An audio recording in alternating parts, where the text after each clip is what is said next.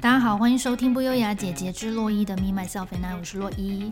今天要来跟大家聊影集。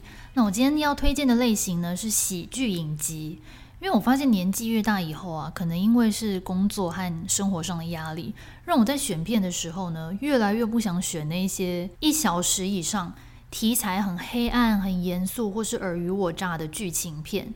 反而喜欢选那种二十分钟左右可以放声大笑的喜剧或是轻松小品，所以呢，今天我就要来推荐四部喜剧，都是美剧，有的是很久以前的经典喜剧，但不是六人行，没有那么久。那有的是新的喜剧，大概是这两三年推出的。那我推荐的准则呢是，每一季都要好看，不能烂尾。演员演得很棒之外呢，不止好笑，其中也有一些题材特殊、角色的深度和刻画很丰富、值得深思的影集。所以呢，我今天就会分为经典和全新的美剧这两大部分来跟大家分享。首先呢，就从经典开始，那就是应该很多人看过的《荒唐分局》和《破产姐妹花》。荒唐分局呢，它的英文片名是 Brooklyn Nine-Nine，它是在二零一三年到二零二一年在美国播出。目前大家也可以在 Netflix 上面收看。这部戏呢，曾经获得金球奖最佳音乐或喜剧类电视剧奖。男主角 Andy Samberg 呢，同年也获得最佳音乐或喜剧类电视剧的男主角奖。那这出戏总共有八季，每一集大约是二十分钟左右。剧情呢，就是演纽约布鲁克林的一个虚构的警局里面，有一群警探们办案发生的搞笑故事。这一部戏我真的就是每一集从头笑到尾，因为它的设定就是那种很传统的夸张喜剧，不管是剧情设定啊、角色设定，还是演员的演技，都是走浮夸风，那种一般生活中不会出现的剧情。就例如说，有两个老警察，他们每天去警局上班，就什么都不做，就坐在那里，然后都负责吃休息室里面的零食。可是好像有一两次，就是靠着他们对零食的深度研究，好像什么哪一个洋芋片有多厚，哪一个洋芋片有多薄，然后最后就找到犯人这样。那另外呢，还有一个短片，就这出戏最有名的，应该很多人都有在 Facebook 或是其他的一些平台上看过。那就是男主角杰克在审讯室里面叫五个要被指认的嫌疑人，每个人唱一小段《新好男孩》的《I Want It That Way》，播一小段音乐，看能不能唤起大家的记忆。You are my fire. Number two, keep it going. The one desire. Number three, believe. When I say Number four, I want it that way. Tell me why. Ain't nothing but a heartache. Tell me why. Ain't nothing but a mistake. Now number five, I never wanna hear you say! I want it that way. Ah, chills. Literal chills. It was number five. Number five killed my brother. Oh my god, I forgot about that part. 对，就是这段经典的片段，大家应该都有看过。然后呢，它就是每一集都充满这种无厘头的剧情，而且每一个角色的个性设定也都很疯狂，就是逼近神经的状态。例如说，他们的那个小队长就很壮，就随时可以提起一个人。可是他同时呢，就是性格又很敏感，不小心会哭这样，然后很爱用第三人称叫自己。他就说他名叫 Terry，然后 Terry loves yogurt。然后就是，还有另外一个警探呢，是一个很极端的 A 型人设。然后他每一支笔都要朝同一个角度放啊，或是他活页夹的那个孔要打齐啊什么的。然后听到活页夹 binder 这个字，他就会高潮这样。另外也有一个警探是超级暴力狂，一不爽就砸电脑啊、踹椅子啊，就是把玻璃打破。可是呢，同时又很有义气。那里面每一个角色我都很喜欢，然后个性都南辕北辙，有一点像是小型社会的缩影，但是把它放得很大。我觉得这出戏是一个完全可以轻松看，不会有任何压力或需要动脑的搞笑影集。而且随着剧情的开展，角色还是会会有一些生活的重大转变，例如结婚啊、生小孩啊、从警探升官啊等等，等于你好像也陪着这些角色成长。就不像小丸子或是蜡笔小新，他就是小丸子永远都是小学三年级这样。所以这出戏最后完结的时候，其实我还蛮哀伤的，觉得哈这么好好看的影集竟然要结束了，好可惜。希望未来还有机会重启。第二个呢，就是《破产姐妹花》，英文片名是《Two Broke Girls》。它在美国从二零一一年到二零一七年在 CBS 播出。我当年在台湾是 Star World 看的，那现在的话呢，大家也可以在 Prime Video 上面看。它一样一集大约是二十分钟左右。我就是前两年疫情刚开始，然后回台湾隔离的时候，那时候不是都还要两个礼拜吗？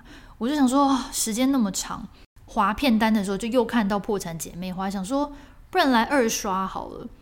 结果第二次看完全部还是不会无聊，诶，还是觉得超级好笑。那它的剧情呢，就是如同片名所说的，就是两个破产的女孩 Max 和 Caroline 一起在一家食物不怎么样，然后而且老板很抠，收银很老，然后常常会睡着或偷把钱放口袋，以及厨师很色的餐厅打工。然后两个人呢，一边还卖 cupcake，幻想有一天会赚大钱。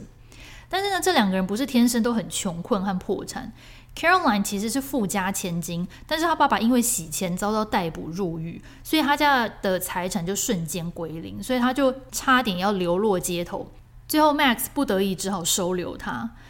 那这出戏呢也是一样，就是他每一个角色的风格都很鲜明。例如说，呃，其中一个女主角 Max 就是每次都爱上渣男，然后讲话很呛辣。另外，Caroline 呢是讲话 key 很高，然后就是那种公主个性，毕竟她是富家千金，然后动不动就小题大做。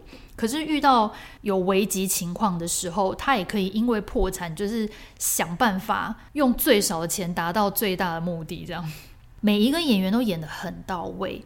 例如说，还有一个非常非常知名的角色在剧中，是那个《金发尤物》里面那个起立蹲下的那个好莱坞演员 Jennifer Coolidge 演的。她演一个乌克兰的女企业家，她的乌克兰腔超级夸张，她每次都很爱说 "I've been my bird"，她就声音就是这么扁这样。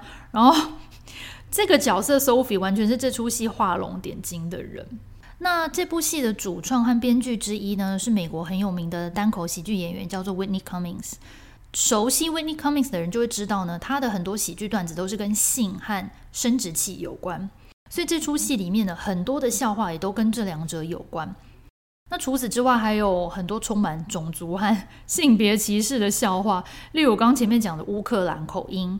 然后还有餐厅老板的设定呢，是一个很矮的韩国人，然后都故意演他的英文讲得很烂。但是我看的时候是不会特别觉得受到冒犯的，就虽然我也是亚洲人，可是我都不会觉得说啊歧视亚洲人什么的。但是的确，这部戏在美国播出的时候就一直有引起一些争议，就像我刚刚讲的种族刻板印象啊，还有笑话尺度太大，不适合在电视节目的播出时段播出这样。当时还有很多观众投诉到 FCC，就是类似台湾的 NCC 去抗议。我个人其实也没有说很重口味，像有一些喜剧演员的黄色笑话，我就会皱眉想说，呃，有好笑吗？可是这部戏的黄色笑话我就很可以耶，所以没有看过的朋友，我觉得你们可以自己看一下，再决定你要不要喜欢这部戏。那另外还有一点呢，就是这部戏有很多大牌演员来客串。像六人行呢，他以前是很多演员来客串，后来这些演员都变成大明星。那这部戏是相反，很多已经是大明星的人来客串，例如说林赛·罗韩啊、金卡戴珊、雪儿，还有玛莎·史都华，就我觉得还是很值得一看的一部搞笑喜剧。那以上两部呢，就是我都二刷过，甚至可以三刷、四刷也不会觉得无聊的情境喜剧。那接下来要推荐的呢，是这几年推出的全新喜剧，而且这两部都是一推出就横扫艾美奖喜剧类的影集各大奖项，那就是《Hacks》天后与草莓以及《Ted Lasso》，它的中文是泰德拉索错棚教练趣事多。好，那首先呢，就先说《Hacks》，中文片名叫《天后与草莓》。其实我个人没有很喜欢这个名字，我觉得他没有翻得很好。他应该是照两位女主角在剧中的呃角色设定，一个就是喜剧界天后，然后另一个是抗压性很低的年轻草莓族。可是我就觉得，如果是我在划片单，然后我看到这个翻译的片名，我一点也不会想要点开来看呢。但是虽说我觉得它的中文片名翻得没有很好，但是剧情非常的好看。它的剧情呢是演一个在美国单口喜剧界打滚多年、很受观众欢迎的喜剧界天后，年龄设定大概是六到七十岁。但是我我先岔题。她女主角 Jean Smart 看起来一点也不像七十岁，她腿超长超细，然后身上几乎没有赘肉，诶，我觉得她比我还瘦吧。我只能说好莱坞明星不是盖的，从来都没有吃饱过。好，岔题回来，她在剧中呢，不但地位是天后，个性也是天后，就身旁就是都有很多人伺候。但是呢，赌场老板觉得他年纪到了，年轻人不迷他了，所以想要把他在拉斯维加斯赌场里面固定的秀拿掉。那这个时候因缘际会呢，有一个之前因为在 Twitter 上面讲错话而突然就掉所有工作的喜剧写手，就被推荐去当这个天后的写手，然后两个人一起反转天后的喜剧生涯。剧情的设定大概是这样。但中间发生了很多事，就例如说两个人本来一开始互相讨厌，到后来就互相理解等等。那其他的剧情呢？我不想爆雷。但我觉得这部戏的题材很特别，因为你会看到一个喜剧在演喜剧演员如何想段子，如何测试他的笑话，然后如何把他的笑话越讲越好。同时，你也可以看到女性在喜剧圈想要出人头地，要遭受到多少的考验。比男人需要花更多力气、更多付出，还不一定能够获得同等的机会。我觉得其实这出戏也演出很多女性的心声了，就是在发展事业的同时，还要兼顾家庭、照顾小孩，是一件很难的事。但是男生也不用怕觉得无聊、没有共鸣，因为这出戏还是有很多男性的角色，而且毕竟它的主轴是喜剧啊，所以不用担心不好笑。那它是去年二零二一年开始在 HBO Max 上面播出，目前总共有两季。去年呢，获得艾美奖喜剧类的最佳女主角奖、最佳编剧还有最佳导演奖，都是算蛮大奖。今年呢，一样也获得艾美奖喜剧类最佳女主角奖。你知道那个 Jean Smart 上台领奖的时候，我这边大尖叫、大拍酒椅，然后。就跟他说，哎，没有，Joey 那时候在上班，我要传简讯给他说，我就跟你说，他的女主角吧，爸爸怎么一个人在那边发疯？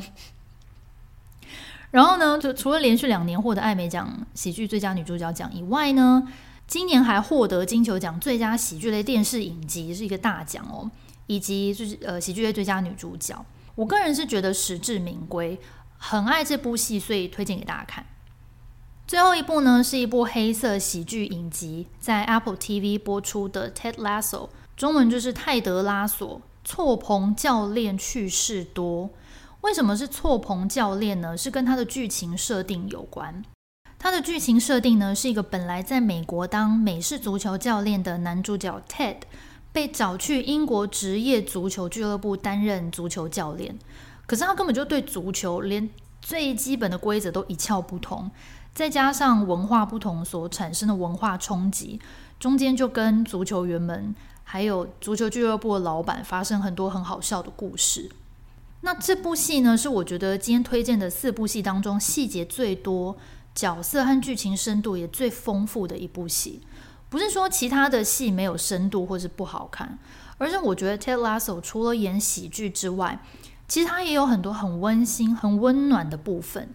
但是随着剧情的推演呢，你又会看到有一些角色慢慢开始黑化，或者有一些角色的内心呢，不是你想原本想象的那么单纯或是纯洁无瑕，它有很多的人性包装在喜剧的壳里面，可是又不会让你觉得很无聊，而是会让你反思或者是警惕自己，但同时又笑到不行，是不是很矛盾？大家现在是不是觉得我介绍的很烂？